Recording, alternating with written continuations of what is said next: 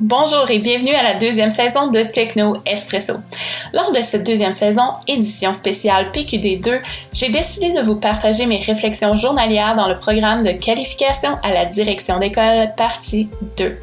Mon nom est Joanie Girard, je suis une conseillère pédagogique, une coach, une enseignante et une apprenante à vie. Dans le futur, je serai probablement aussi une direction d'école et je voulais partager mon parcours avec vous. Aujourd'hui marque notre deuxième cours de PQD. Nous avons parlé d'un sujet très important qui est l'enfance en difficulté, aussi appelé EED.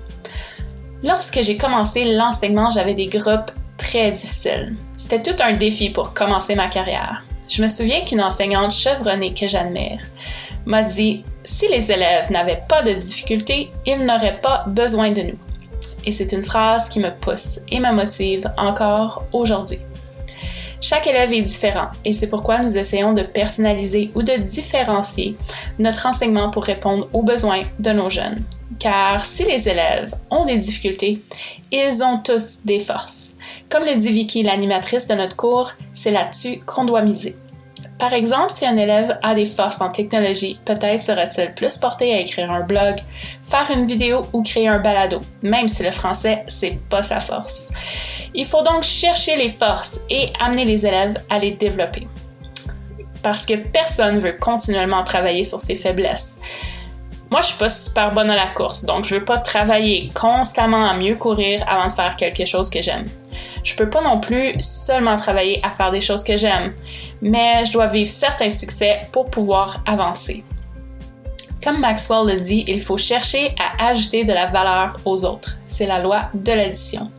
Pour y arriver, on doit être empathique et à l'écoute, car les élèves sont souvent les mieux placés pour nous exprimer leurs besoins. C'est pas toujours facile, mais c'est souvent mémorable. En fait, quand je repense à mes 13 années d'enseignement, c'est les moments qui me viennent en tête. Le temps passé avec les jeunes qui avaient besoin d'aide, d'inspiration et d'amour. Comme le dit une de mes élèves préférées, tout le monde aime les roses, mais pas les épines. En fait, mon élève était en quelque sorte une épine. Et mes collègues me disaient, elle veut juste de l'attention. Oui, c'est vrai. Alors, pourquoi ne pas lui en donner. Il faut pas perdre espoir parce que les plus beaux moments en enseignement arrivent lorsqu'on ne s'y en attend pas.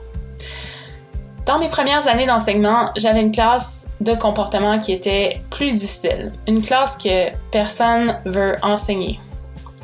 Un de mes jeunes était très dérangeant et turbulent, mais il était drôle et attachant comme 10. Son but était toujours de me faire sourire. C'est un jeune avec une situation familiale très difficile. Un jour, notre classe a été appelée au gymnase pour une messe. Puis je pouvais voir dans son visage que c'était pas une bonne journée pour lui.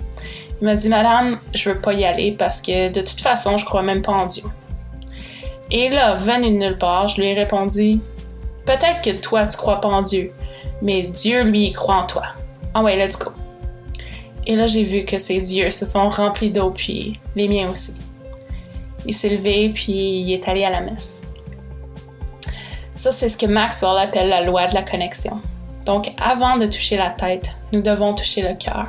En d'autres mots, c'est en donnant de l'espoir aux jeunes qu'on leur offre un futur. Cet élève m'a aussi offert le plus beau cadeau, un miroir qui m'a permis de voir que je peux faire une différence. En conclusion, les directions ont une grande responsabilité et un devoir légal envers EED.